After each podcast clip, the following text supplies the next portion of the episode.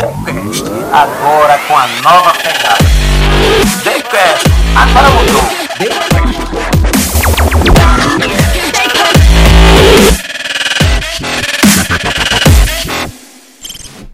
TheCast mais uma vez no ar. Uma honra, um prazer. Bem-vindo a todos vocês. E eu estou aqui ao lado da minha amada esposa Renata. Olá, pessoal. Sejam todos bem-vindos. E hoje esse episódio, qual o tema mesmo de hoje, Natinha? Hoje nós iremos falar sobre turismo gastronômico, né, amor? Isso. Interessante esse tema. Tudo a ver, inclusive, com o que ela gosta de fazer. Ai, Vamos falar aqui de amo. comida.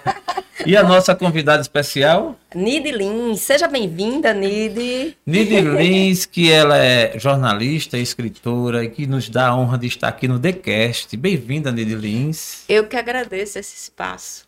Muito bom. E a gente já começa querendo conhecer um pouco. É, Nidia é conhecida aqui em Alagoas, no Nordeste. Muita gente conhece ela. Não é de hoje que ela trabalha com isso, que ela segue essa linha.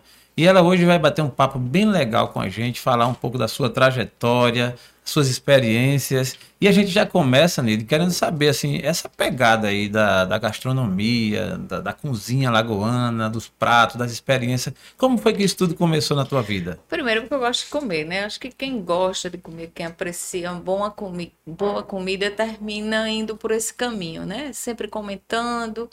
E quando eu comecei em jornalismo, eu só diagramava. Sou- diagramador naquela época era só para traçar as páginas, né? Desenhar a página, o layout da página.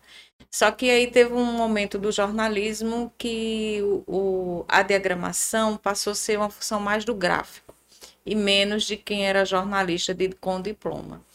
E aí eu fui demitida na época e comecei por conta disso a escrever, né? Até então não escrevia nada, fugia da de escrever.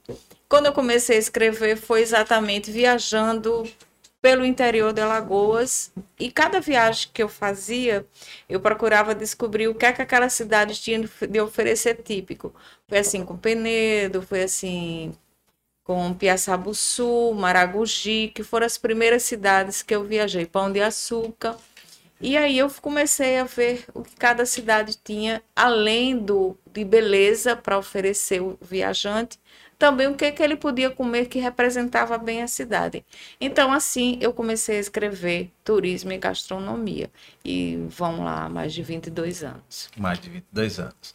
Mas, Didi, é, hoje a sua marca, você está bem conhecida, né? Assim, todo alagoano, quem passa por aqui conhece a Nid nessa, nessa linha. Mas eu quero voltar um pouquinho à fita. É, a Nid é jornalista. E aí, você quando decidiu a sua vida, né? A sua carreira, foi logo em ser jornalista ou começou é, em outra praia de É, repente tem até migrou? uma história engraçada, porque meu pai queria que eu fosse médica. Então, ele trabalhou para isso e meu pai era muito bravo na época.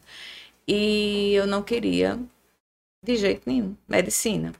E quando eu pensava uma pessoa doente aparecer na minha frente, acho que eu ia chorar e ficar junto doente com a pessoa. Então, eu escondi dele que ia fazer jornalismo. Eu só disse que é, passei no vestibular quando saiu o resultado. Aí meu Caramba. pai chegou para mim, e aí eu digo, é, eu passei no vestibular, mas foi para jornalismo. Eita. Meu aí Deus. meu pai ficou bravo, como se disse, ir na lata. É. Não foi legal. E aí o que acontecia? Quando meu pai brigava comigo, ele passava uma semana, mais de uma semana sem falar. Era sem falar. E fazia as pazes trazendo a carapeba, que é um peixe muito Sim. alagoano, que é um Boa. peixe que ele fica ali entre o mar e o rio. Então, é um peixe muito saboroso que a gente chama que é o peixe nobre do alagoano. Tanto é que, Verdade. por exemplo, a carapeba tem em Recife, mas ninguém dá valor. A carapeba é nosso, que é um peixe branco, que é um peixe que só precisa de sal e limão mais nada. Não invente muito não na carapeba, por favor. Porque a carapeba você pode ser frita, pode ser no forno, pode ser feita no escabeche, que também que é com no Escabeche. molho de tomate. Caseiro, teu tá? prato preferido, Não né? bote extrato de tomate, por Nossa Senhora. Então, desse é o, típico, é o típico de prato que eu consigo fazer. Exatamente. Porque carapeba é tão saborosa que teve um É. amigo desse carapeba, soubesse da fama dela, não, andava, não nadava, rebolava, que era Plínio Lins, que todo mundo pena que Plínio Lins é meu irmão, mas não é, somos amigos, jornalistas. Sim. Então, meu pai trazia carapeba, que é, quando ele trazia carapeba, já estava selada a nossa amizade. Ah, Então, a né? gastronomia, inclusive esse meu último livro, que é o guia, terceiro guia, terceira edição do Guia da Gastronomia Popular Lagoana. Por que popular? Porque só tem restaurantes que tratam da gastronomia tradicional e são restaurantes simples, não tem chefe. É restaurante pé no chão, como a gente chama no Rio, tem outros nomes que dão, mas são aqueles botecos, são tradições, são comida de rua, tudo muito simples. E aí a Carapeba é que ilustra a capa do livro, porque exatamente ela conta é um pouco da minha história com a gastronomia, né? A Carapeba, a gastronomia está presente em mim, porque selava amizade com meu pai. Minha mãe também cozinhava muito bem. Ela cozinhava sempre, era comida muito tradicionais. Era o sururu de capote, era o caranguejo com pirão. E eu fui criada, o doce de caju da minha mãe, até agora eu não encontrei nada igual. E graças a Deus eu não aprendi a fazer, porque é um doce que eu gosto. E- Esse episódio, Natinha, vai ser marcado aqui, né? Só faltou essa mesa, e aí eu vou até falar com o Tom. Tom, na próxima, Tom, você providencia aqui uma mesa. Vai falar de gastronomia. Uma carapeba pensou uma carapeba aqui, ó, chegando aqui olha, agora e tal.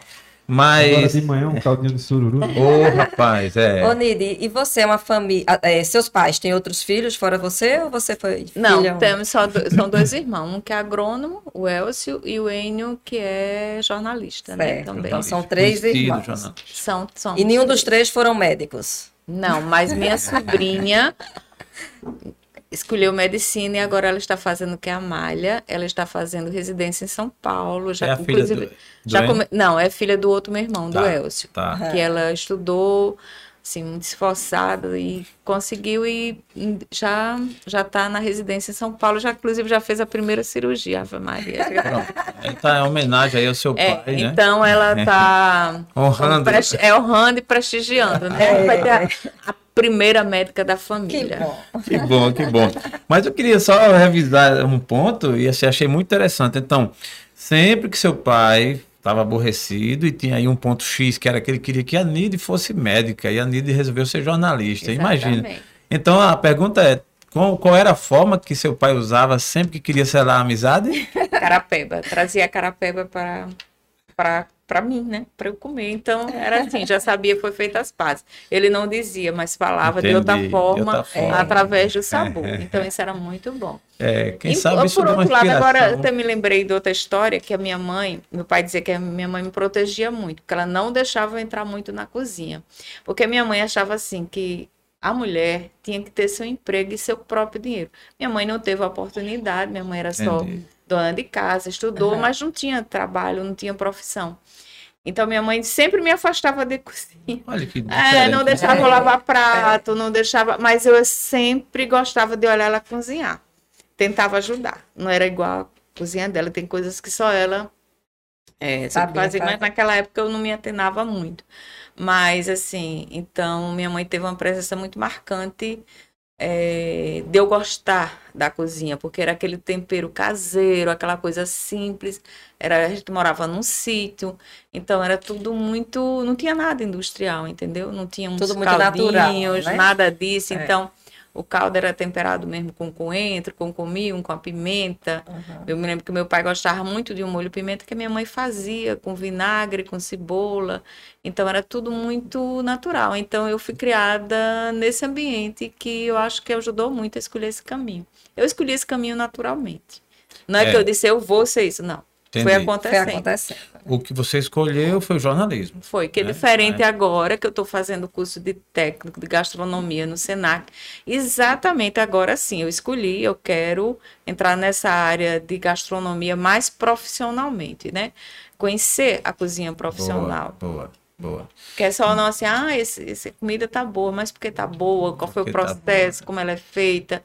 E principalmente, eh, eu acho que a tendência hoje da gastronomia ela ser mais natural possível, ou seja, esquecer um pouco as barras, entendeu? Os produtos industrializados, então É, você é aprender a fazer um molho de tomate, você aprender a fazer um caldo de carne, um caldo de legumes, e isso o Senac vem fazendo muito bem.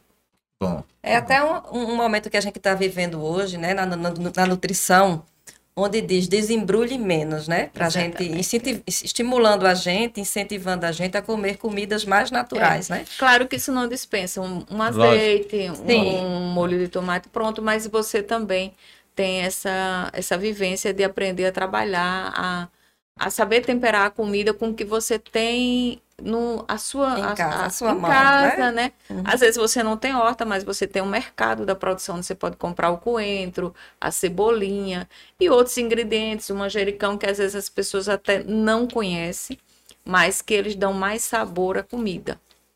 Interessante. Gostei da sua lembrança, Natinha, do Desembrulhe Menos. E, por sinal, o nosso TheCast, né? Ele tem uma, Um um episódio. episódio. Você vai lá no nosso canal e assiste o, o episódio com o Hugo.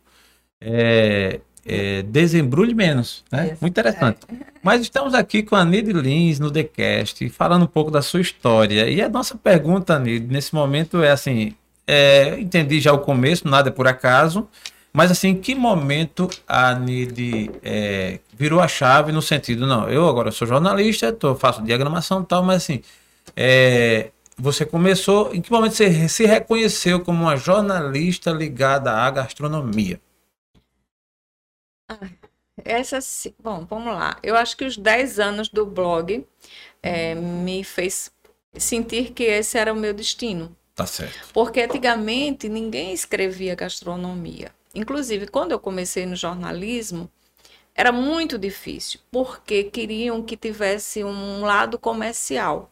Ou seja, você só vai poder escrever se o restaurante anunciar. Isso foi péssimo, porque é, é uma opinião. O blog hoje é uma opinião e as pessoas têm que saber disso Sim. né?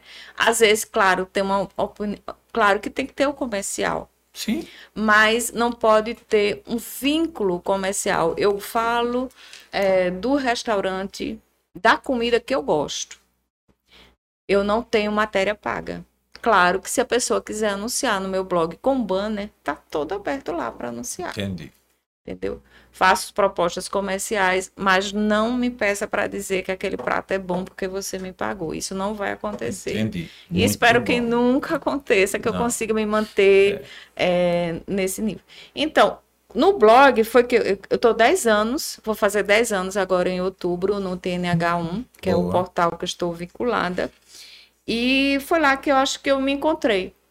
Porque aí as pessoas começaram a ter uma referência, entendeu? É dizer assim, ah, a Anida indicou, então vamos lá. Eu, eu até hoje recebo mensagem de gente, ai, o que você posta, minha mulher quer ir, meu marido quer ir, Boa. é meu filho quer ir, todo mundo quer ir onde você indica.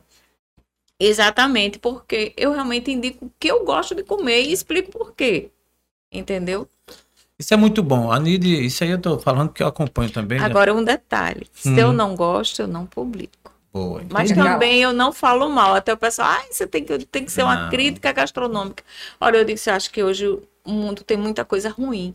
Eu não quero perder meu tempo em estar divulgando o que é ruim, Excelente, entendeu? Excelente. Não perco o meu tempo. Então, eu divulgo o que eu gosto, que eu acho que é legal e que tem história para contar. Pronto. Não é só o tempero bom. Geralmente, por trás do tempero bom, Tá. tem lindas histórias e eu vou citar alguns exemplos. Boa. Mas deixa eu só registrar exatamente o que você está falando. Eu ia registrar aqui. A Nid conseguiu um, um, um item que eu acho que para qualquer profissão, qualquer profissional é muito importante, que é o respeito.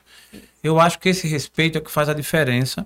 E gostei do que você falou, no sentido assim, é, você é, trata do que realmente você gosta. Não precisa é, destratar o que não gosta. Exatamente. passando, já tem, muito, já tem muita gente para falar mal de quem quer falar mal. Né? Então, isso, parabéns né, pelo seu, É. pela sua postura, pela linha que você adotou, em realmente é, tratar e falar daquilo que você se identifica. E que o mundo é muito grande e tem espaço para todo mundo, então pra- tem o que, no, o que você não gosta, tem alguém que goste. Exatamente. Eu recebo muito convite, às vezes, assim, ah, venha visitar meu restaurante, venha visitar... Eu já deixo bem claro, eu disse, ó, gente, eu vou. Agora eu preciso gostar da comida. Sim. Se eu gostar, você vai ter lá a sua publicação. Se eu não gostar, eu vou Boa. dizer os motivos e não vou publicar. Perfeito. E eu quero que entenda isso. Sim. Porque assim é meu paladar. Entendeu? É. Isso é um paladar de longas, de longas datas, Sim. né? Por exemplo, se eu for comer um, um tempero, eu achar que aquilo tá muito doce, não tá muito legal, eu vou perguntar, o que foi que você botou aqui? Se a pessoa disser, botei um ketchup, eu digo, ah, tá fora. É. Ketchup Certo. não entra no meu paladar, Certo. entendeu? Assim, sou radical em algumas coisas. Ketchup nem venha, porque não tem espaço. Eu acho uma desgraça. Consegue É. acabar o gosto de tudo. Inclusive, eu vejo gente colocando ketchup na pizza, ótimo. Coloque, coma. Coma É. só você. Não me É. peça pra fazer isso. Não, interessante que eu, disse, eu digo sempre, ele rouba a cena. Não é? Ele rouba a Porque cena. Açúcar que você bota. É meio que de revolta. É porque é açúcar e corante, gente. Não Açúcar e rola, né? corante, Então, é. não. É. Não, mas agora, Natinha, E- já que você me alfinetou, eu vou. Oniri, a gente tem- vive num Abolir. estado onde a, a gente tem uma gastronomia muito rica, né? Muito saborosa. É. E para você fazer essas escolhas, como é? Não, assim, o critério principal é ser boa. A comida tem que ser boa. Não importa se é feita num carrinho que está vendendo na rua, Certo. a um restaurante estrelado, com, com chefe, com um nome renomado, a comida tem que ser boa. Não é porque tem um chefe, não, pode é ser por- do chefe ao botequeiro, ao cachorro quente, mas tem que ser boa. Por exemplo, eu tenho a história do seu Moacir, cachorro quente seu Moacir, que é o Caldilac, que é lá no bairro do Jaraguá. O seu Moacir, ele foi do, ele tem mais de 50 anos que tem esse cachorro quente. Ele não Conhecidíssimo, muda, esse- ele não muda o tempero. E eu tenho uma receita, eu tenho um, um dos livros meus que é só de receitas, são receitas de chefe, de donos de boteco, de comida de rua e de tradição. O critério para participar desse livro era ter ingredientes locais. Você podia ter uma técnica japonesa, chinesa, italiana, não me importava. O que eu queria é que você usasse os nossos ingredientes. O futrapão, a macaxeira, a carapeba, o camarão. o Você chegou a provar esses, Sim. essas receitas antes de Sim. publicar no seu... Também. Certo. Então, aí do seu Moacir, eu perguntei, seu Moacir, o senhor se incomoda de compartilhar sua receita? Ele não. Só que ele me deu a receita assim para, sei lá, 100 pessoas. Aí eu peguei uma chefe que destrinchou a, a receita para fazer com quantidade menos. Então, Hum, o do entendi, seu entendi. Moacir não tinha segredo. Mas qual era o segredo dele? Ele não usa extrato de tomate. Ele usa tomate, pimentão, cebola, cominho, coentro. E o modo de fazer, você deixa a carne cozinhando lá horas naquele tempero em fogo baixo. É isso. Entendi. Então, às vezes, a gente acha que tem muito segredo e É, não tem, mas é. é. o modo de fazer, é o preparo. A cozinha não pode ter pressa. Tem pressa aí tem a panela de pressão que você usa em alguns detalhes, porque o bujão de gás é tão gra- caro que alguns realmente você tem que usar a panela de pressão. Mas geralmente o segredo da cozinha é não ter pressa, é ter Boa uma frase. paciência. Boa Fogo frase. baixo. Fogo baixo, paciência no corte, paciência no manejo, porque aí é que está o segredo. Ninguém cozinha com pressa, gente. Porque fica sem gosto, vai queimar, vai, vai queimar a manteiga, vai queimar o azeite, entendeu? Então, a cozinha, ela tem que ter esse carinho. Cozinha carinho. Não faça sem carinho. Você tem que amar para poder fazer uma comida e É. ela sair... Cozinha, depois que eu fazia o curso Senac, eu cheguei à conclusão que realmente cozinha é paixão. É paixão. Porque você passa horas em pé, você se queima, o fogo é alto. É. É verdade. Olha, no- é assim, eu no curso do Senac eu passei a respeitar mais quem está lá na cozinha. Porque é um curso, inclusive, que a gente lava prato, lava as panelas, lava o chão, lava a pia. Porque cozinha é um, um ato que não é só a comida que você vai comer. Então, às vezes a pessoa diz, ai, mas essa comida é muito cara.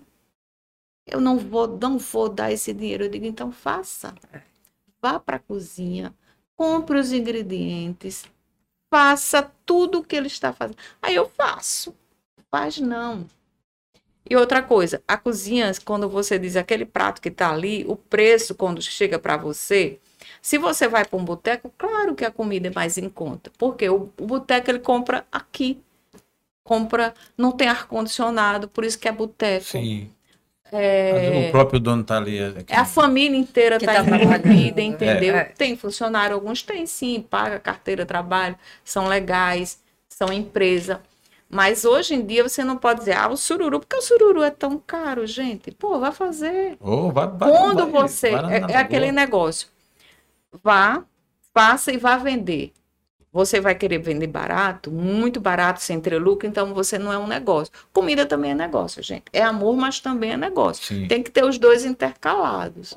Não pode ser separado, entendeu? Aí você tem que ter um preço que você consiga se sustentar, pagar seus funcionários, pagar sua folha e, claro, ter lucro. Porque se você quiser fazer um restaurante de caridade, você faça. Vai ser bem-vindo, mas você tem ali um objetivo. Eu vou alimentar.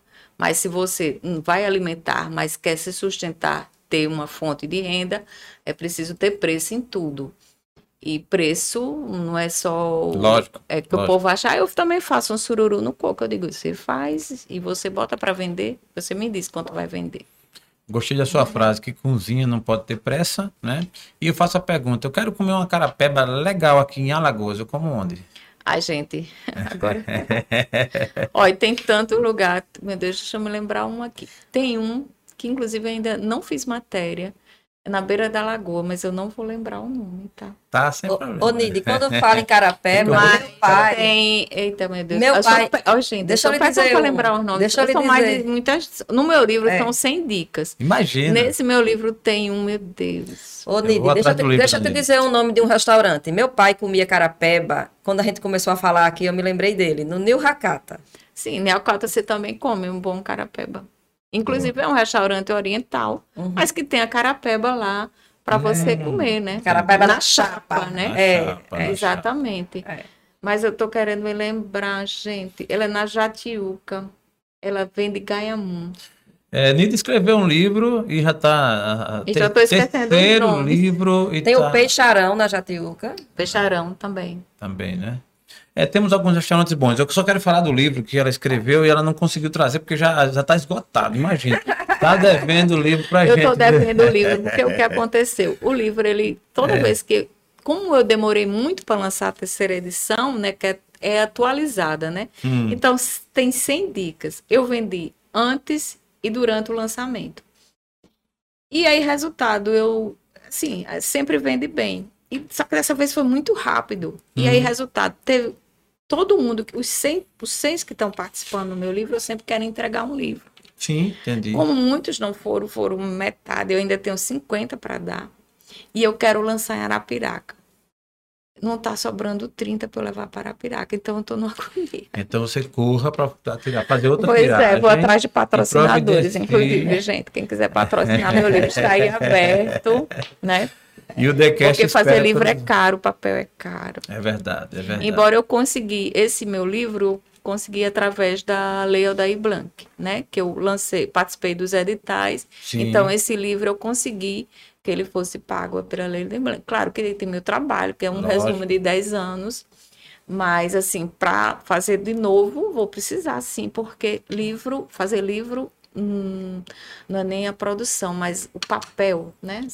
Quem, Não, quem lógico. vende jornalismo impresso sofre com isso, né? Porque o papel é dólar. Com certeza. Caríssimo. Mas, Nide, a gastronomia é um, é um assunto universal, né? O mundo todo, tem cada um tem suas Agora eu características. me lembrei onde você come. ó.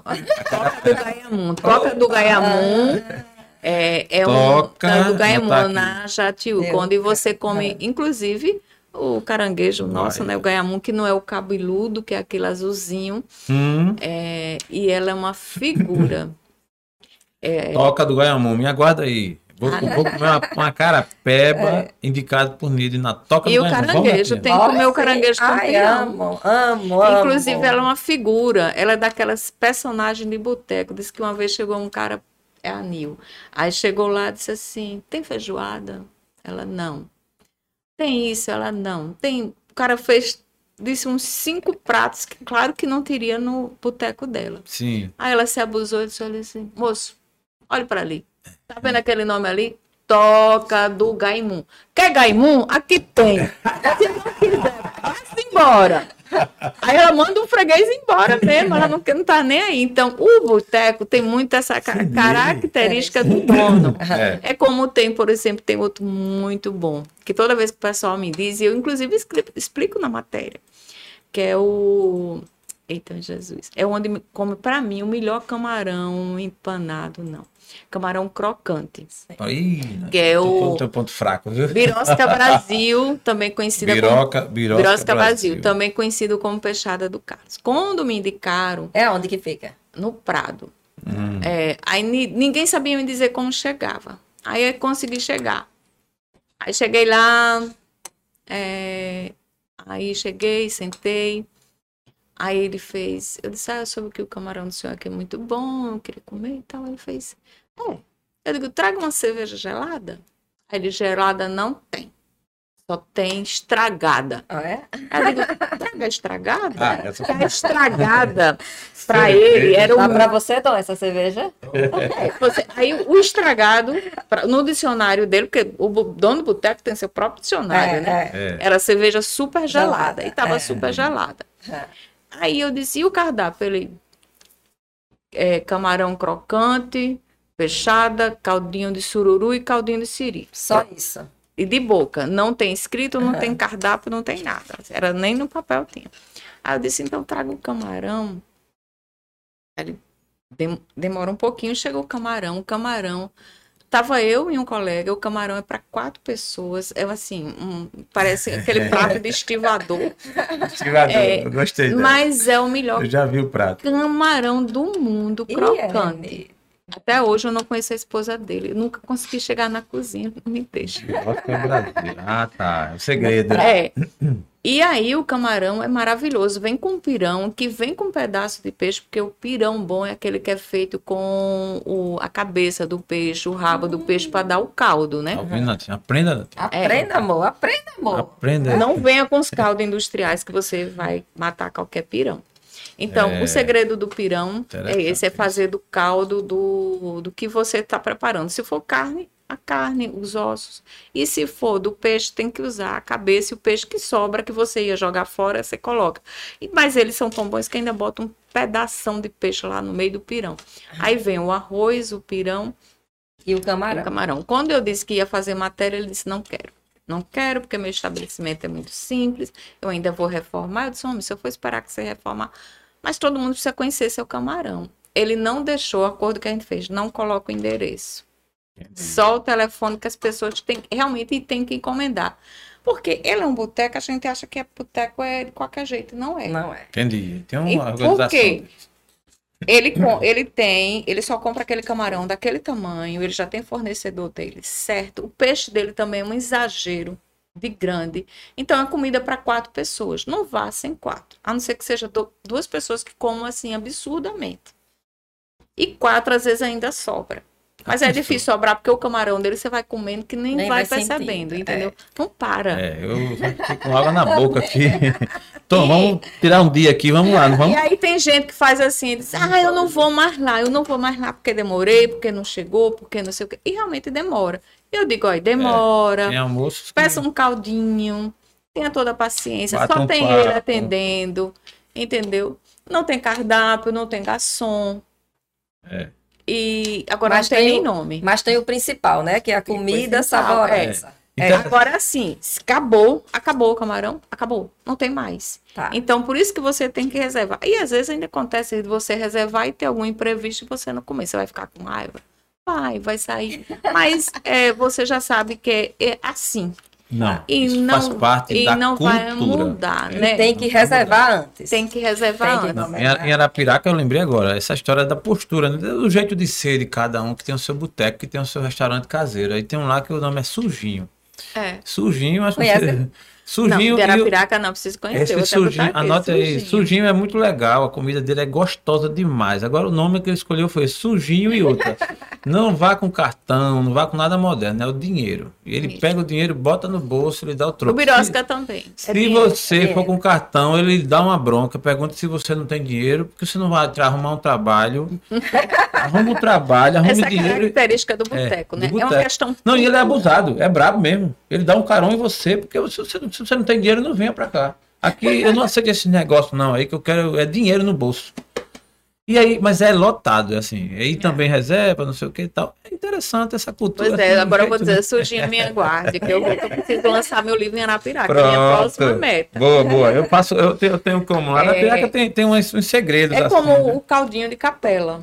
Caldinho de capela. Famoso. Famoso. A primeira vez que eu fui no Caldinho de Capela, já fui sabendo que tinha que chegar antes de meio-dia. Porque esse meio-dia ele fecha. Olha pra aí. É, Aí Deus. você vai entender a história da figura. A pessoa já é aposentada. Ele não disse que não quer ficar mais rico do que já é, quer dizer, tem, tem uma vida boa. Então ele faz para ele vender o caldinho, tem aposentadoria, então para ele basta só o primeiro horário. O, Só o o segundo primeiro horário ele quer ficar em casa sem fazer nada, curtir a E vida, antes- viajar. E detalhe, antes de meio-dia, né? É. Antes da hora do almoço. Exatamente. Às vezes, final de semana, você chega já não tem mais. Aí o pessoal vai, ai, mas eu não vi nada demais no caldinho. Porque é um caldinho de feijão, outro é de galinha, e o misto, que é a mistura dos dois. Olha pra aí. Ave Mas a Maria. cidade, para a cidade é tudo. E para quem visita a cidade também.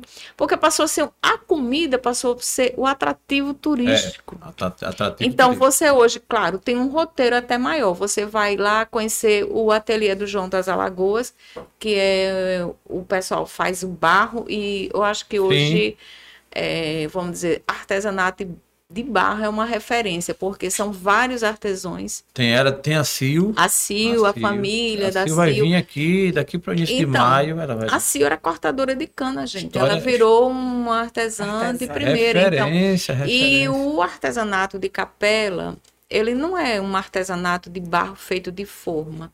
Ele é modelado uma a uma, mão a mão, É. e cada um tem sua característica. Um é vazado, outro é pintado, outro é de miniatura.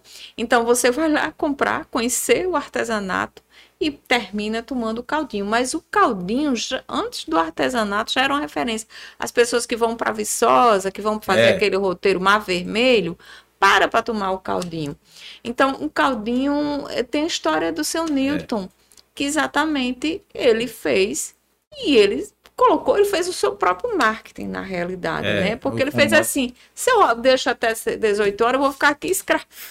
Se eu, se eu coloco até meio-dia, todo mundo vem tomar até Tem que vir meio-dia. meio-dia. Exatamente. Antes todo mundo meio-dia. vai. Meio-dia. E ele já tem embalagem para levar o caldinho.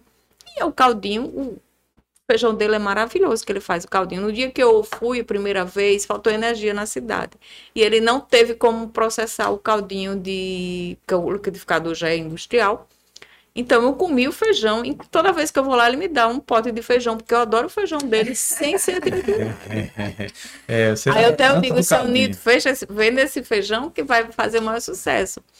Mas então, cada pessoa tem sua história. E tem outro pastel. O pastel da Socorro. Opa, peraí, você Eita, tocou no ponto tocou no fraco. ponto fraco, Aí já é. merece um corte especial.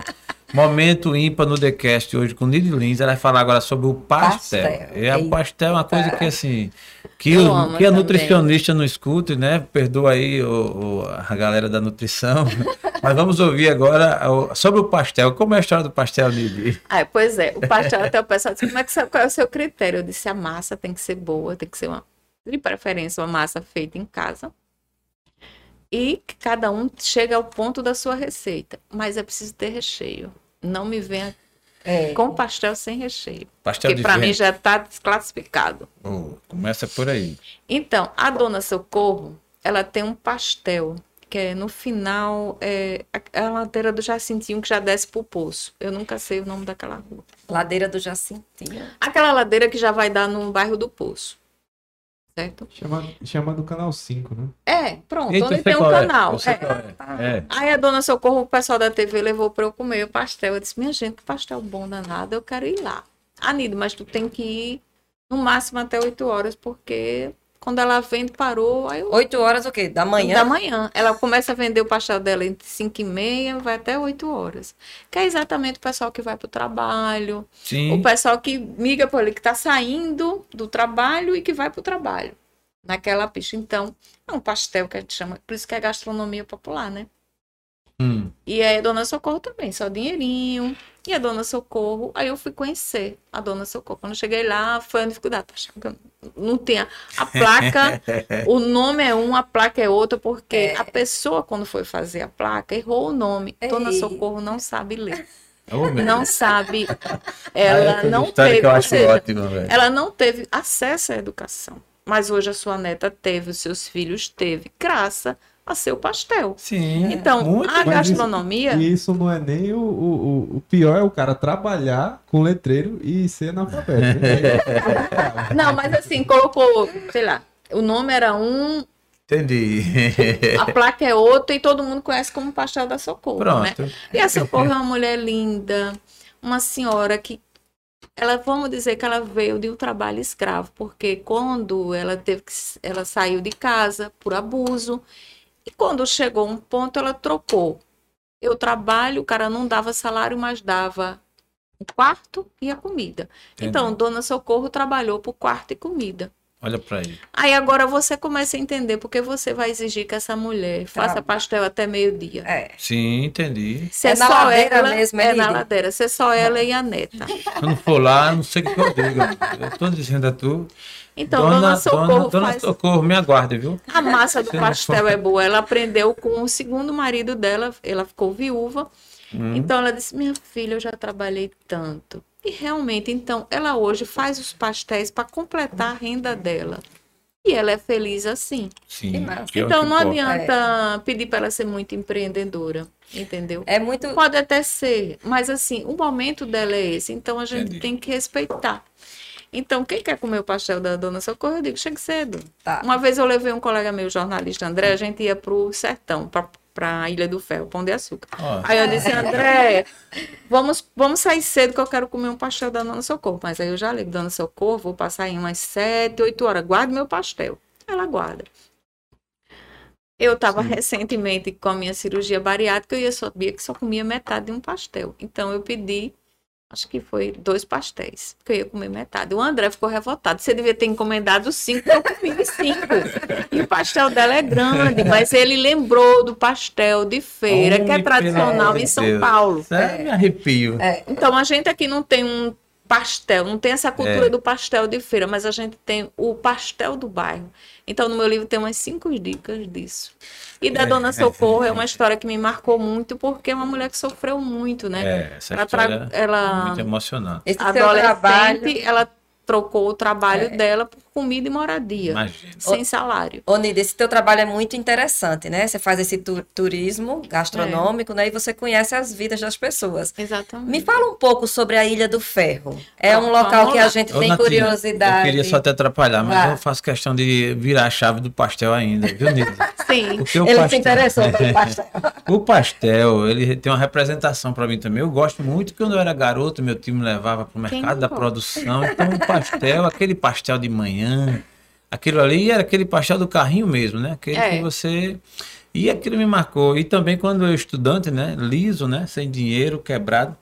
Eu tinha um amigo chamado Albino. Um abraço para você, Albino. E a gente dividia o pastel. Às vezes a gente tava liso mesmo, então a gente comprava um pastel, era metade de um, metade de outro. E era muito interessante. E aí de lá para cá eu sempre gostei. Onde eu chego, alguma cidade, obviamente que hoje eu estou tentando me cuidar mais e tal, a gente pisa um pouco no freio, mas não tiver um pastel, Nata. É. Chegamos em Porto Alegre, na feira. Primeira coisa que eu dei de cara foi com um pastel. Eu disse, não, isso aqui é sagrado. São Paulo, No mercado de São Paulo. mercado é, de São é. Paulo, onde a gente chega assim e tal, é uma coisa impressionante. E vou conhecer o pastel da Dona Socorro, que eu quero Vamos conhecer. provar, vamos conhecer. Era esse registro que eu queria fazer.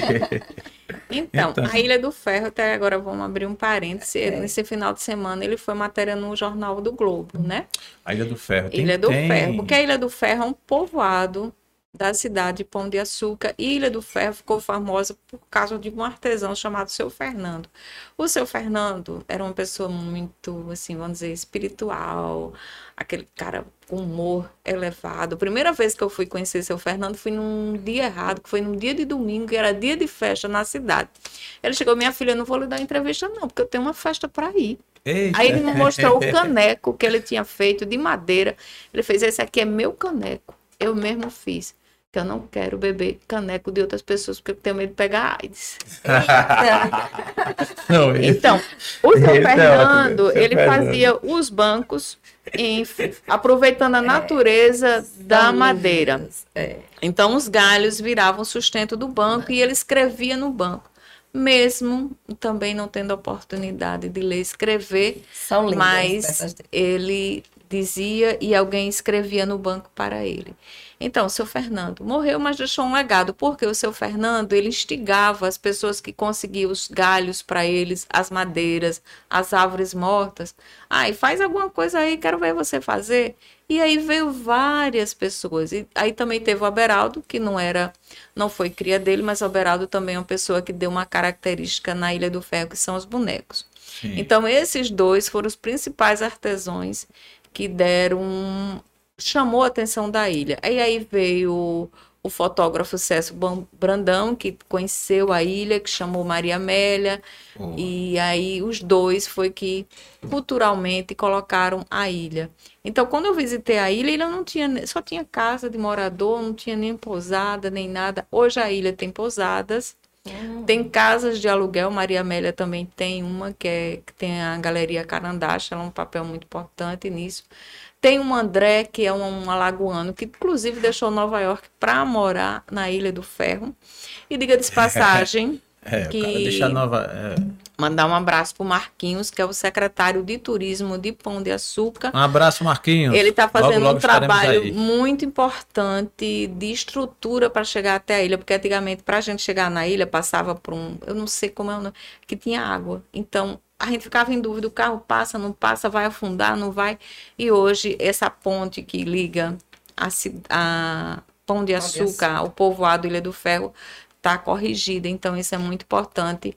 É uma pessoa que realmente está pensando no turismo lá, o prefeito, né, o Dantas e o secretário. Então, a Ilha do Ferro é um destino que eu sempre digo, olha, Ilha do Ferro é para quem gosta do turismo pés no chão. Não pense em glamour na Ilha do Ferro. Quem for pensando em glamour, fique em casa. Goste de turismo cultural. Que é aquele turismo cultural que você vai visitar as casas, porque o artesanato fica nas portas, né? Lá a gente também tem um bordado, que é o. Acho que é o Boa Noite, que é feito pelas mulheres lá na Ilha do Ferro também.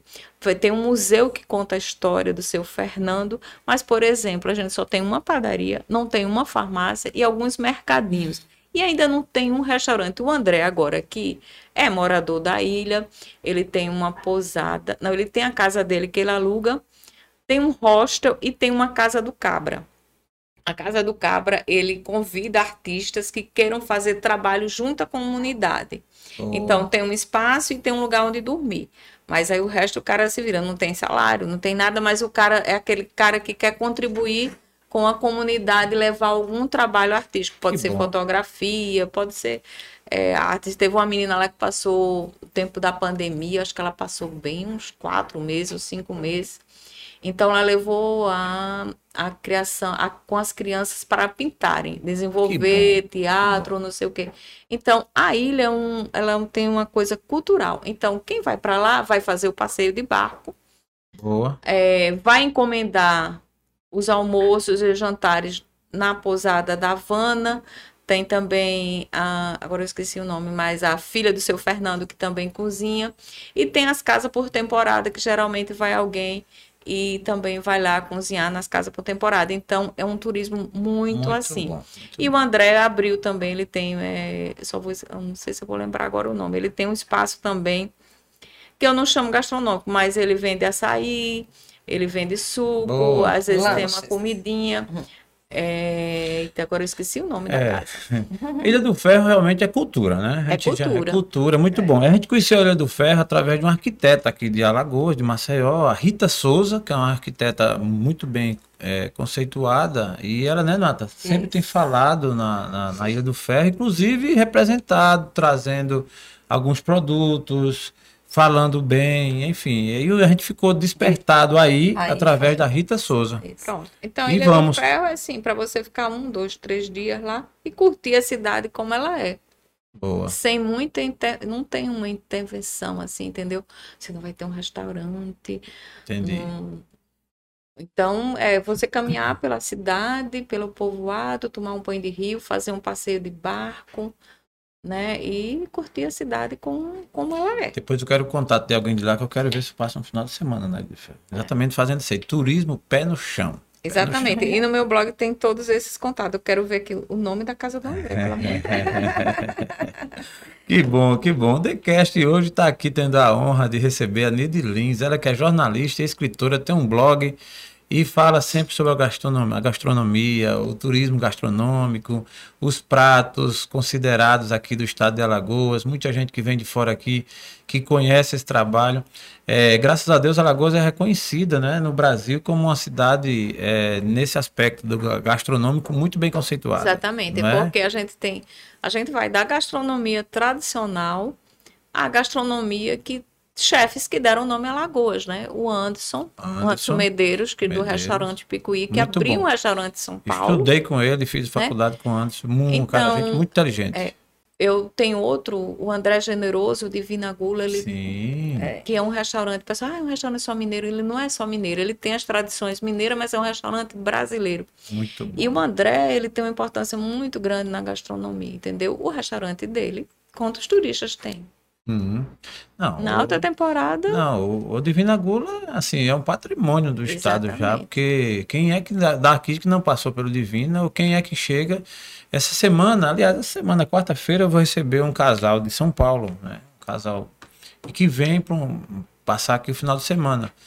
E chega na quarta e perguntaram os restaurantes e tal. Aí falaram do Antiaco, né? O peruano, que é um restaurante também bem conceituado aí. Exatamente. A Simone também teve um papel fundamental, porque é aquela coisa, a pessoa que, que viaja aqui para Alagoas, ele não ele vai querer vai querer comer o, ou tomar o caldinho de sururu, Sim. vai querer comer um peixado, um camarão, mas vai chegar um momento que ele também quer conhecer outros sabores. E a Simone foi o primeiro, o Ranchaco foi o primeiro restaurante peruano no Brasil. No Brasil. No Brasil. Não. Os temperos, as técnicas são peruanas, mas o pescado é nosso, o peixe é nosso, o povo é nosso. O povo é nosso. Entendeu? Muito e é uma conceituado. lagoana que está fazendo, e de repente a pessoa também quer conhecer. É. A pessoa mora num estado que não tem um restaurante tem. peruano, mas Alagoas tem. Então isso qualifica o nosso turismo. Boa, boa. Esse casal mesmo que tá vindo, aí a gente perguntou a gente, aí eu falei aí os quatro nomes principais aí, e de repente vou pegar uma dica aqui da NID, né, Nata? pegar uma, uma dica aqui da NID. Falamos do Maria Antonieta, Massarela, Divina, Antiaco, enfim, esses que tem tantos outros, né? É, são muitos, a gente não pode nem citar todos os nomes aqui. Mas, Nide, é interessante a sua trajetória nessa, nessa linha aí da, da gastronomia. E eu queria ouvir algumas experiências suas aí a mais, né? Das histórias que você teve. E tem um prato que ele é tipicamente alagoano, até eu queria ouvir de você. Sururu, é o sururu. Sururu existe em algum outro lugar, outro estado, algum lugar. Existe. Sururu Porque em existe, Alagoas. né? Agora, por que ele é nosso, né? Porque ele é patrimônio imaterial. Porque a gastronomia ela não tá, ela não tá desassociada à história. Então, ela- a gente tem muita história com sururu. E o nosso sururu não é um sururu do mar. Não é o sururu só da lagoa. A gente tem ali, principalmente na Lagoa do Roteiro, ele fica entre o mar e a lagoa, entre que a gente chama, ele tem um adocicado, não sei. E onde é que você come com sururu na casca? É. Em Recife? Na Bahia? Conheço. conheço. Pode até Conheço. comer. Com pirão. É, esse. Então, Conhece, Natinho? Sururu na casca com pirão. Ela precisa conhecer. Uma então o sururu, o Nunca sururu, ele tem uma marca do bem receber do alagoano. O alagoano, quando chega aqui, vai querer lhe dar um, cal- um caldinho de sururu no leite de coco. Pode fazer ele também na manteiga. E o sururu que é feito nas casas, e aí tem dois restaurantes que faz o sururu no capote, porque é na casca, é o Bar do Cachorro Engarrafado Opa. e o Bar do quero Pelado. É o bar do pelado, eu já ouvi falar. Pronto, o Bar do Pelado tem do o pelado. caldinho do sururu na casca e o bar do cach- cachorro engarrafado. Esse bar é aonde, Nini? é no Santo Eduardo. Não é porque. outro Não, não, não, rapaz, aí deixa eu vai dar. dizer por quê. Porque, Bar do cachorro engarrafado. é, porque o realmente, Vinícius Moraes dizia que o melhor amigo do homem era É o o cach- uísque. Whisky. E é o cachorro engarrafado. Agora entendi. Tudo tem um sentido, Tom. É. Nada de nada Então, por o. Vinícius, o nosso poeta, dizia É. isso. E aí ele, o cara colocou, que é o Cleo Bar Wilson. do cachorro Então lá você pode comer um No Santo sururu. Eduardo. É, no Santo Eduardo, na principal. Você pode comer o sururu de capote, com o pirão. Agora você tem que encomendar. Por quê? O sururu de capote, ele tem que ser feito comido no É, mesmo dia. Você mesmo não pode dia. guardar. De Você vai jeito ter nenhum. que tirar da casquinha e Não, tal. esse eu vou fazer Tem diferença você, do- de gosto, o sururu de capote, Porque a esse sururu tradicional que a gente está Porque é o acostumado. seguinte, você vai limpar, tem que limpar bem, né? O sururu, tirar, ele tem uma tripinha, tem que tirar aquela Isso, tripinha. Isso. lavar várias vezes na água para tirar a areia. E quando ele é cozido na casca, ele sai um caldinho que é dele. E esse caldinho tem um, um, um- Sabor. um sabor mais forte, mais presente. É. E ele é muito bom. Então, ali, o caldinho que sai, tanto é que muita gente não cozinha o sururu nem com água. Não pode. Porque ele tem esse próprio líquido que, quando na fervura sai, A casca abre. Ele isso, forma- abre e aquela líquido que sai, você bota um pouco do leite de coco. E dali você faz o pirão. Pode até nem botar o leite de coco. E, e o pirão mais tradicional, que ele não vai para panela. Você pega o caldo do sururu, aí coloca uma camada de farinha e joga o caldo. É. Farinha e joga o caldo. E depois você dá uma mexida. Fica aquele caldo grosso. Então, fica um, um pirão mais rústico e mais saboroso. Você vai comer o gosto mesmo da farinha com o gosto do caldo sem ter ido para o fogo. Aí a gente chama, tem gente que chama pirão escaldado, tem vários nomes. É esse que o camarada tá meio mole, assim, sexualmente meio abalado. Tu disse que ele é afrodisíaco, que ele levanta e fica. O sururu dizem, né? Tem gente que diz que engravidou depois de sururu. E Pronto, o pirão, aí. não. O pirão é feito contrário, né? Não, gente, não, o pirão não tem efeito contrário, não. Tem, você já viu falar do. Essa foi boa. Não tem, pirão da sustância, gente. Dá um fogo. Então vamos providenciar, né? Um sururu. Sururu de capote quem- é nosso, né? Ele está presente na lagoa. É, esse mesmo, o sururu de capote, o Cleonilson, que faz no bar do cachorro engarrafado. Não, essa do cachorro É. engarrafado. O sururu, assim, está presente desde que a pessoa é criança. É. Então, ele dizia que na época, quando era mais fácil para as famílias mais pobres comprar o sururu na casca e com lama. O sururu descascado era mais caro, porque vinha o trabalho da marisqueira e tal. Então, as famílias mais humildes compravam na casca e com a lama. Então, você tinha o trabalho ainda de tirar a lama. Tirar a lama. E depois fazia ele no capote. E não era sempre que comia. É, esse eu conheci Entendeu? com meu avô, o pai do meu pai, o vô Vicente, o Vicentão, ele fazia esse e pegava o sururu na lama e tratava e fazia o sururu de capote com a pimentinha. E geralmente era aquela pimenta malagueta mesmo. E o cara que o suor pingar assim, e era uma, uma- era uma festa, na verdade, era uma, não era um almoço, isso era um final de semana. Geralmente ele fazia, era meio que um ritual. Você imaginasse que tivesse numa festa assim. É, porque assim, cada, cada cidade, cada estado tem sua característica. Como você vai para Recife, o bolo de rolo é um bolo pernambucano. O modo de É fazer é E é dele. conhecido mesmo. entendeu? É O registro é dele. E já o sururu é nosso. Perfeito. Nem vem dizer que é de Pernambuco. é nosso. Alô, É como a carapeba. Fica com o seu bolo de É. rolo. que- Olha, e tem outra coisa muito alagoana que às vezes as pessoas até nem sabem, é o siri de coral. O siri de coral é nosso. Não tem. Você não come em Recife. Você não come na Bahia. Por que você come aqui? Porque a gente tem mais lagoas. E tem o siri abundante.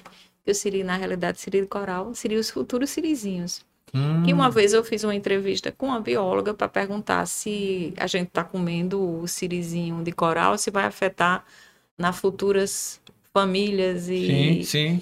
ela disse que não. Natureza. É tanto siri que o que poderia causar a morte do siri seria a poluição da lagoa. Por isso que a gente tem que cuidar de não poluir as nossas lagoas. Que isso, aqui, apesar de ter ainda ter a poluição, a gente ainda tem uma lagoa ainda preservada que garante eh, a produção de siris. Que notícia boa. É, bom saber. Mas, Nide, na sua trajetória, eu vou falar aqui de dois pontos. Um é, na gastronomia também tem muita moda, né? Estão chegando É. muita invenção, muita coisa. O que, é que você me fala dessas modas que chegam nos pratos, assim? É, você já até revelou aqui o seu conceito, a sua visão de você ser verdadeira, de, de, de falar daquilo que gosta. Mas é, essas, essas modas que chegam tanto assim, o que é que você me fala sobre isso? Olha, acho que moda passa, né? Como tudo. Então você tem que distinguir o que é moda e se essa moda é boa. E se essa moda é saborosa, se ela é bem feita. É, eu não sou muito ligada à moda, não. Teve uma época que era comida japonesa e todo mundo comida japonesa, comida É. japonesa. Só que na realidade a comida japonesa que a gente come aqui é completamente diferente do que se come no Japão. Não tem um creme X, não tem essa abundância de, de ter o molho soio, entendeu? Então hoje, quando a gente fala, e tem essa comida, sim. é Lógico, boa com lógico. creme X? É, sim. Claro, você botar um queijinho junto Sim. com salmão, é bom, é. O salmão que a gente come é o salmão mesmo? É um salmão de criatório feito com o, a- o peixe come ração para dar cor. Hum, Entendeu? Então, é, né? então tem muito isso. Então, por exemplo, acho que a moda passou, um, não sei se ainda tá poke, que é a comida É, havaiana, é, entendeu? Tá uma moda. Tá uma fala. moda. É, então assim, você tem que ver como, qua- quais os ingredientes que são usados, né? Não que eu seja contra, mas, por exemplo, a gente conheceu muito a tapioca, aí agora tem a crepioca, que misturou assim. É, a, a crepioca, até porque ela é uma linha, uma coisa assim, vamos dizer. Meu Deus, como é que eu digo? Sabendo fazer a crepioca até que não é ruim, não. Pronto. É porque é bom, você bota, na realidade, um, iso- bota um leite, eu acho, né? Que mistura Hum, e faz como se fosse uma massa de panqueca. Sim. O O interessante. meu, eu sei fazer crepioca, Nili. Tá? Como é? Diga É, aí, Pronto, é. É, Não, eu vou Eu fazer. coloco- Eu, eu acuso muito ela de não É o saber ovo, nada, né? mas ela eu sabe. coloco dois ovos e uma colher de massa de tapioca. Pronto. Aí misturo, aí coloco um temperinho, entendeu? Assim, Isso. no caso assim, uma chiazinha, É, um pouquinho de sal, às vezes uma que pimentinha. entra numa linha mais saudável É. de você substituir a farinha de trigo, na realidade Sim, é essa. sim. Então a gente, vamos dizer que a gente está voltando para o nosso passado indígena, porque Oh, a, Você tá com cara de indígena. a, a goma da tapioca era o pão dos índios, né? É o beiju. Né? Na realidade, a base é, o beiju. É isso Porque mesmo. você rala a macaxeira, você processa a macaxeira, você seca a macaxeira e fazia no forno de barro, que chamava aquelas tapioca aberta, que não tinha recheio, que não tinha nada. Chegaram a- os, os africanos e jogaram coco. Aí a gente virou uma tapioca com coco. Aí chegou o sertanejo, botou o queijo coalho. Aí chegou alguém, botou um leite condensado, que para mim estragou a tapioca. Mas É uma coisa que gosto Não, não, se Nutella. discute, né? Ah, é, Nutella. a Nutella aí nem se fala, porque eu sou anti-Nutella. não me dê doce para Nutella, que para mim é um sacrifício. Não, é incrível como vão incrementando É, as comidas, né? A tapioca e tem o pãozinho de queijo, né? A gente tem um pãozinho É. de queijo aqui muito conhecido, que é o Que Delícia, né? Sim. E ele é muito gostoso. Mas veja bem, que delícia. É, uma, é, é um pãozinho de queijo que não é o pãozinho de queijo mineiro. A gente É. tomar. Pãozinho de Isso. queijo mineiro é o pão É o de pão queijo mineiro. feito com o polvilho doce e azedo, que é também parente da goma da tapioca. A menina, ela fez, um- inclusive eu quero dizer que eu nunca fiz entrevista com ela porque ela nunca quis quando era viva, né? Ela, Ah, tá. ela faleceu. Isso. Eu adoro pãozinho, compro. Uma vez eu Bom. fui comprar, disse, quero fazer uma entrevista. Ela, não quero. Eu digo, mas vamos, não, não quis, não quis, não quis, não quis, nunca quis. Então, eu nunca consegui registrar a E história ela dela. criou. Mas o pãozinho, não é, o- É. o pão de queijo dela é diferente. É, é aquele diferente. pão de queijo que leva E é farinha de trigo. E é bom A A farinha de trigo, muita gente hoje condena porque tem glúten. Eu acho que não deve condenar, porque é um, também é uma farinha que se faz muitas receitas saborosas. Agora, claro, tem gente que tem restrições, Isso. que tem alergia. Eu acho que tem quem tem alergia ao glúten, realmente aí tem que ter outras opções, outras farinhas que hoje são muito usadas, e entre elas a goma da tapioca, por isso que entra em cena a, a crepioca, né? Crepioca. Que é exatamente uma opção para quem não pode comer glúten. Ou quem quer é, dizer que não pode, que não vai engordar, né? O que eu estava falando inventa- também do, do pãozinho de queijo é que ela também criou a moda de rechear o pãozinho de queijo Exatamente. com outros sabores, que eu Exato. não acho graça. Acho que pãozinho de queijo é pãozinho de queijo, não é pãozinho de Nutella, né? É. É, tem os doces, tem com Nutella. porque Mas aquele- lá o, também? o, Sabia, o pãozinho do De que chocolate. delícia, a receita que ela tem É muito gostoso. E realmente, o que você botar ali naquele meio do É pão vai ficar bom. Eu É. realmente eu não botaria chocolate, botaria Nutella não, porque acho que estaria gosto, né? estragando a, É verdade. é. a história dela. Mas, assim, É gosto, né? é, mas As um queijo, procuram, se você botar é. ali um presunto, se você botar um frango desfiado, uma carne, vai ficar bom. ficar uma delícia. É. Mas, mas Aqui em Maceió, acho que sempre teve esse costume do pão de queijo é, não ser o mineiro, né? Ser um É. farinha de trigo com Fofinho. um, um requeijão Fofinho. dentro, né? É, exatamente. Uma massa Com lá creme que eles fazem. É, requeijão, um é. creme. Característica E- da casa. E o que delícia ele trouxe essa receita, mas com mais sabor, né? Porque geralmente não tem tanto sabor aqueles pãozinhos. É porque bota um queijinho O queijo polvilhado, parmesão por Era, cima. era. Não, O que, é- o que dava o sabor do queijo era só é aquele, pãozinho. pãozinho que, você, que delícia, você começa a comer e não quer parar. né? É, Não incrível. tem problema. Aí ela quando vai buscar, que eu vou junto, ela já compra logo dois, dois volumes. Aí o que vai ser pra festa e o outro que eu já venho comendo no carro, porque É. Ele é bom todo jeito, quer dizer, É. todo jeito, não, porque eu não gosto Nutella. É, eu gosto, é. eu gosto dele na chapa. É bom Ah, demais. também. Bota um queijinho, Aquecido. bota mais um queijinho. Ai, porque você pode lembrar isso Ah, agora. É. Tom, não podia ser agora, Tom. Vai, vai meio dia já e Ni- e Nídia tem até um né? compromisso. É, mas Nídia, eu, mas eu tô muito curioso. Esse episódio ele tinha que ter no mínimo três horas. A gente vai perdoar É. você hoje, mas Faz o faz o episódio 2. Episódio 2, exatamente. Fazer um Ni- roteiro. Nid, Nidlins parte 1 e Nidlins parte Parte 2. Por isso que ela já, já, já escreveu três livros. Né? É. É mesmo, é. Inclusive, ela está devendo um livro a gente. Pronto, aí no convida, o parte 2 eu trago o livro. Traz o livro. Tem que apresentar aqui e ter o seu Aí a autógrafo. gente fala só do livro. Isso, e ter o seu autógrafo. Mas, Nídia, qual o doce de preferência da Nídia Lins? Ai, o doce caju que a minha mãe fazia, que eu não aprendi a fazer, que é difícil achar, que é um doce de calda. Mas eu, eu me lembro que o modo que a minha mãe fazia, a minha mãe tinha um cuidado muito grande. Então, ela primeiro, ela tirava a pele do caju. Maria. Depois que Trabalho. tirava a pele do caju, ela furava o caju todo para tirar um pouco do caldo, para não ficar muito caldo. E colocava o açúcar primeiro e depois que colocava o caju. Então, é maravilhoso. É diferente. Mas aqui, inclusive tem no meu livro e tem no meu blog. Inclusive, toda vez que eu vou lá, agora eu vou em silêncio. que é o doce de caju cristalizado, que a gente chama tulipa de jaca. Que eu só encontrei em Porto de Pedras. Né, que eu encontrei, que me indicaram que lá fazia esse doce, que é de um formato de tulipa, e que só duas senhorinhas fazem. Inclusive, estou num trabalho para que esse doce seja repassado a futuras gerações, porque elas já estão cansadas de fazer. E tem outro detalhe: por que artesanal? As pessoas acham que artesanal tem que pagar barato. Eu acho isso um absurdo, essa, essa concepção. Elas fazem um doce que leva mais de uma hora de panela. Que você sabe que para tirar a jaca, você mela a mão toda, tem que ter óleo de cozinha para depois limpar. Lógico. É... Vixe, Maria. E depois que você faz. E tem que ser o seguinte: o doce tem que ser feito com a jaca mole, de preferência. A jaca mole tem que ter um ponto de uma pasta, que fica uma pasta. E você precisa acertar esse ponto. Depois que você acerta, tem que deixar um tempo lá. Depois você vai pegar esse doce e modelar na mão, no formato de uma flor que, que lembra uma tulipa. Caramba. Depois que você faz isso, você passa o açúcar e bota no sol, ainda tem um sol. Então, um doce tipicamente artesanal. Cada florzinha ela vende por um real. E tem gente que quer pagar 50 centavos, É, que acha que é caro. Por isso que eu digo, vai fazer. É. Lógico, vai fazer. Porque, e ela ainda faz com fogo de carvão. Uma delas faz com fogo de carvão. Então, agora eu estou, vamos dizer, na luta não, né? A gente está no caminho de que Certo. elas sejam remuneradas para ensinar esse saber e fazer para ele não se Que perder. bom.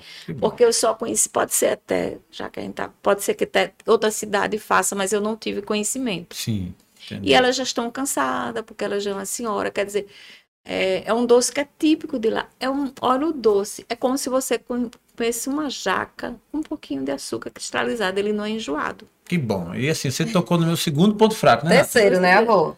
É. Sururu, É. pastel e agora doce de jaca. Esse doce deixa, é como se você... Esse programa está sendo assistido, ele é segundo tão turno, dos Estados. Unidos. Aí é, É, os Estados Unidos é o país, tem três países aí que assistem a gente no Eldecast. Estados Unidos é um, e aí você vê o apresentador Portugal. Portugal, Outro, é, e os e Estados esse, Unidos. é, esse E doce- eu, ó, sururu.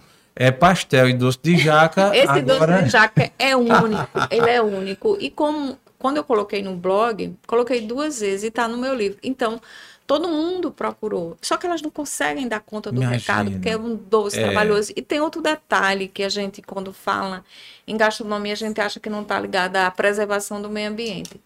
Muita gente pega a jaqueira para fazer móveis. E aí a gente está afetando Sim, a produção de jacas. Porque como é que você. Porque jaca demora. é verdade. É então tem que ter uma lei que proíba a derrubada de ave para virar bancos. Não pode. Não pode porque Imagina. a gente está afetando exatamente essa produção de Eu vou comprar essa briga, viu? Como eu gosto muito de eu gosto, de jaca. ja- eu gosto de jaca mole, dura do doce e agora da tulipa Você de jaca. também gosta de doce de jaca? Nossa, o a tulipa de jaca é um doce raro, gente. Deixa eu te contar. Quando eu for para Porto de Pedras, eu vou ver se consigo trazer. Olha, ele Que é bom. como se uma, uma professora de gastronomia, que é minha professora, a Priscila, ela disse: parece que eu estou comendo nuvem. Ninguém nunca comeu nuvem, né? Mas é de uma Que, que delicadeza. descrição, né? Porque esse doce é um afeto, é um afeto ao paladar. E ele está lá há anos e agora a minha luta é para que esse doce ele não desapareça. Já pensou? Eu tenho uma revelação a fazer aqui, primeira mão. Eu gosto muito de doce de jaca. Recebi recentemente, faz uns dias já, um doce de jaca que é muito bom do meu amigo Léo, lá de Irapiraca. Ele mandou. Também quero, viu, Léo? Opa! É de calda, né? É de calda, mas é bem É, feito. eu quero. E ele deu esse doce, só que coincidentemente eu estava voltando do médico e o médico disse que eu não podia, sei o que, tarará, tarará, aquelas.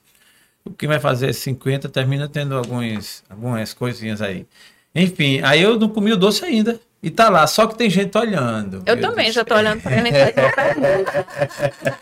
Aí eu pego lá, olha, deixa isso aqui. Já estão servando. Tô ele. servando, É, não, a- mas eu não vou deixar A gente não. tem uma pergunta boa para fazer. E eu fiz, uma, eu fiz uma postagem né, no, nos stories e o médico assistiu. Aí ele mandou logo dizendo assim: aí você vai não sei o que, tarará. Doutor, calma lá, viu? É Assim, Léo, o doce tá lá guardado. Agora eu tenho aqui uma parceira, né? Nida e Lígia comeu doce comigo. e Amo quem doce estiver olhando, jaca. Natinha, não É. deixa mexer no doce. Deixa não. nada, Deixa ninguém lá. Doce de mexe. jaca. é Esse coisa- é seu. Que massa. Nidilins é uma mulher que gosta da cozinha, gosta de fazer Sim, os pratos para cozinhar. Gosto. Eu, o que é que você assim, mais gosta de fazer na cozinha? Eu gosto muito de frutos do mar, mas o curso do Senac abriu a minha cabeça para tudo, até carne do sol. Uma vez teve uma, uma avaliação que era assim: a gente chegou já sabendo que ia fazer essa avaliação, né?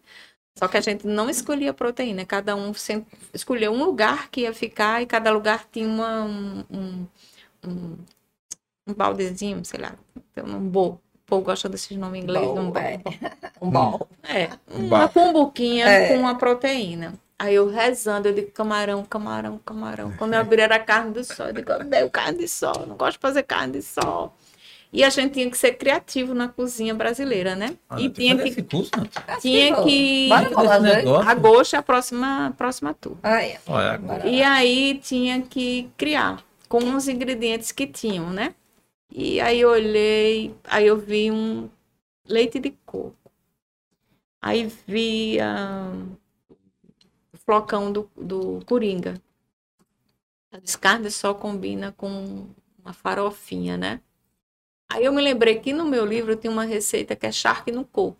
E que é muito bom. Eu disse, se o charque combinou com coco, a carne do sol também vai. Então eu fiz É. o bife da carne do sol. Como você faz? Tira um pouco de sal, passa na manteiga do sertão. E ali do que ficou na. Porque hoje, acho que um grande segredo da carne é você, aquele, aquela, Aquela graxinha. aquela graxinha que ficou suja, tu não limpar. Deixar ela lá. Aí, Tá naquilo Aprenda ali, aí, naque- na- naquela carne que foi frita com a manteiga do sertão, aí eu coloquei cebola, tomate, pimentão e leite de coco. Então eu fiz um molhinho com leite de coco e a farinha, como não tinha uma cuscuzeira para fazer um cuscuz e depois transformar numa farinha, eu peguei a farinha flocão e torrei ela na manteiga, também na manteiga do sertão com um pouco de cebola. E aí esse foi meu prato. ficou uma delícia. Gente, vocês acabaram de assistir aqui, de ver a receita da carne Tá de no meu sol. Carne de sol Vou da fazer essa receita. Coco alagoano. No Vou fazer essa receita, irmão. Anote aí. E Ah, pode-se dizer que é uma receita sua. Lógico. Com a releitura. Veio a kombucha. Sim. Não, eu vou dizer que é uma uma receita fusão. minha, porque ela é, uma- ela é inspirada É numa inspiração, receita né? de boteco. Esse charque no coco é uma receita de boteco. Sim, então, mas eu me deu inspirei. sua. Se, se o charque deu certo, Pronto. a carne do sol Ah, também Então, vai dar. A carne do Só sol do a- coco a- é da Nidelins. A, o do charque era um guisado, então você leva mais tempo uma de, de preparo, também. né? A outra você precisa de ser uma carne só mole para fazer só o bife e depois colocar um molho.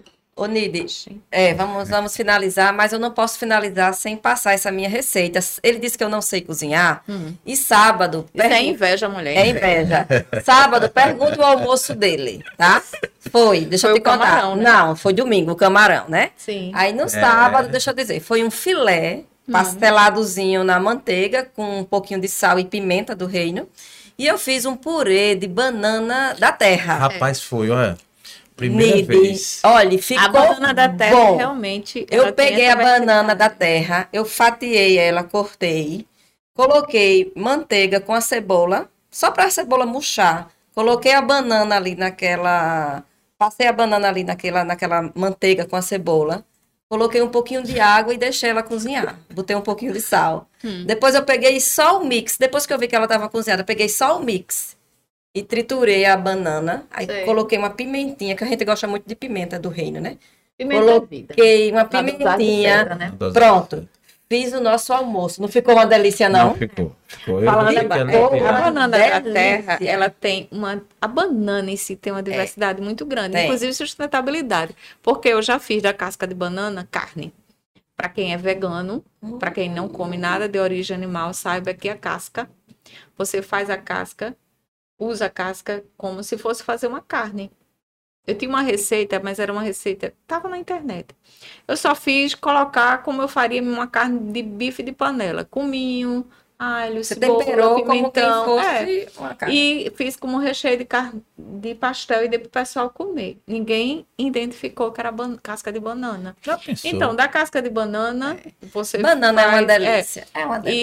e você faz muqueca, você faz bolo, você faz purê, você faz ela frita, faz ela no forno. Então, viva a nossa banana, viu, gente? É. Que maravilha, Nidi. Você sai daqui com um trato feito de voltar. E aí, é, Tom, vamos fazer uma produção diferente. E vamos trazer um prato aqui. Na, aí Nidi vai dar as Ah, dicas então todas no meio do episódio. Entendam só. No meio do- aí o, o prato vai entrar, já no meio pro fim. E a gente vai saborear. Eu sugiro, aí obviamente vocês, Natinha aí, que agora ela acabou, acabou de se batizar também uma pessoa que.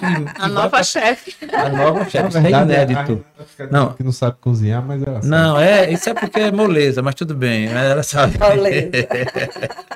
Mas é realmente, então, minha sugestão é que seja carne de sol da receita da Nide Lins. Aí Farei. A gente faz esse prato. Traz um pãozinho, porque a gente já faz um Pãozinho. sanduíche, que é bom com sanduíche. Caramba, velho, caramba. Mas Vocês Nide, trazem um queijo e o pão, eu trago a carne. Combinado. Fechado, viu? mas Nide, nós teríamos aqui muito, muito, muito mais perguntas a fazer e mais curiosidades a E o extrair. tempo foi pouco, né? O né? tempo foi pouco, realmente. Mas a gente ainda quer ouvir de você nessa sua trajetória, Nide, é, que não é de hoje, né? Você tem uma vivência muito legal.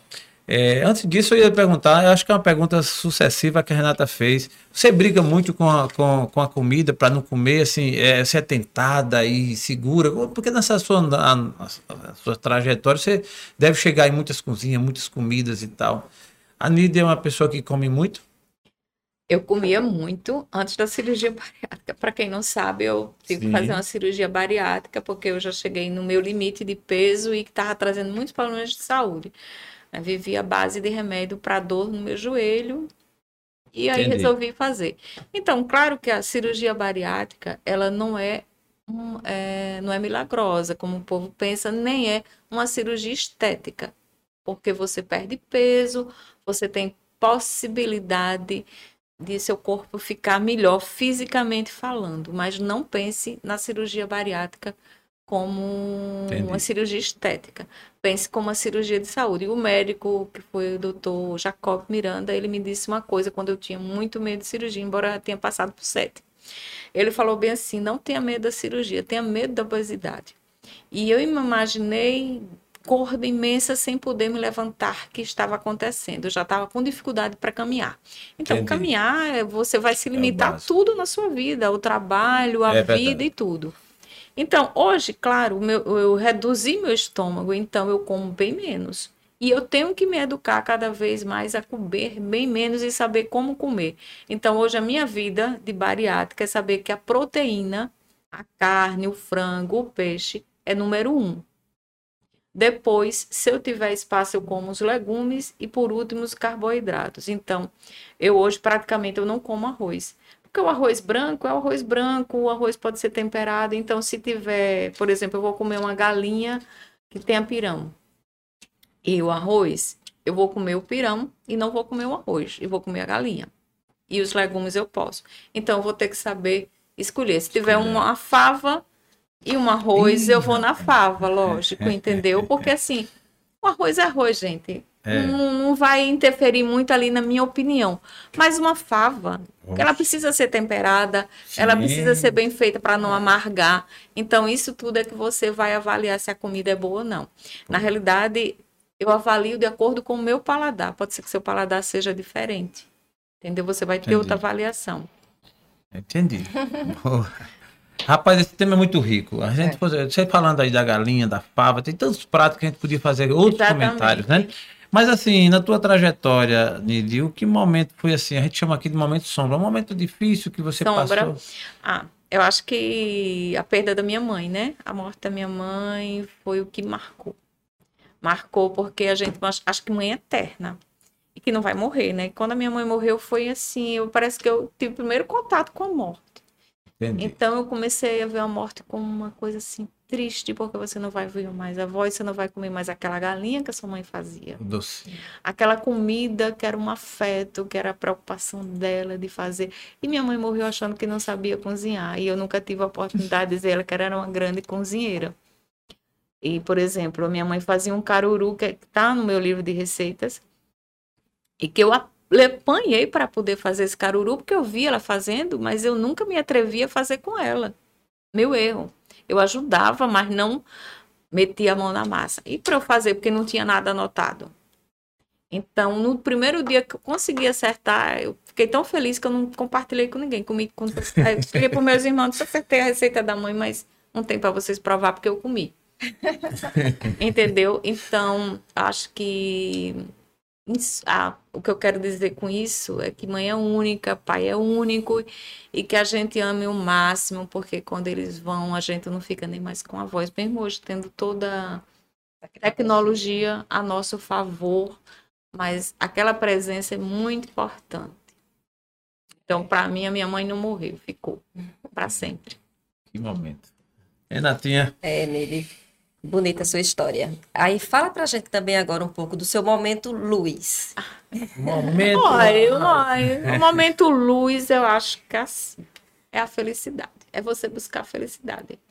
É, a gente passa por momentos difíceis, a gente acha que hoje o mundo não tá bom, que a gente vai morrer, que não quer nada, chora, se descabela. Mas a gente tem que lembrar que a gente, a vida é única, que a gente tem que aproveitar ao máximo e ser o máximo feliz e trazer um pouco, compartilhar essa felicidade, entendeu? Eu acho que eu tento fazer isso no meu blog. Quando eu divulgo um, um prato, uma comida, uma história, eu sei que eu trago felicidade para essa pessoa que está no outro lado. Então, acho que a gente ser útil é o momento luz. Que bom, que bom. Deixar de ser inútil.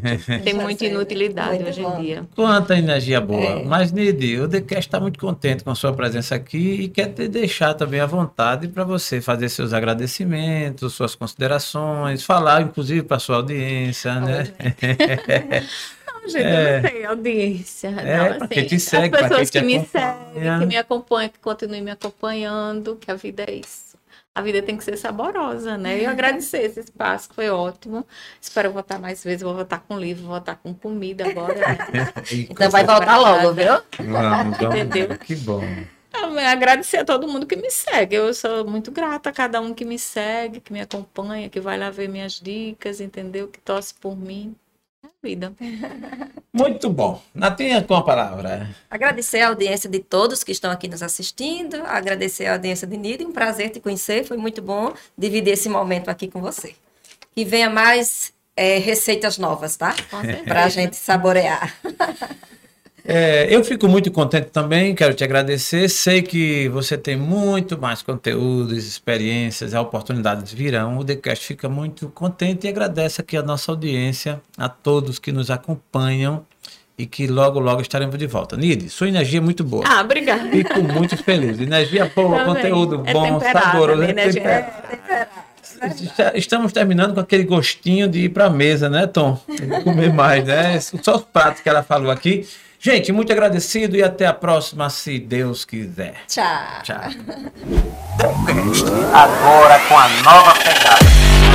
Daycast, agora mudou.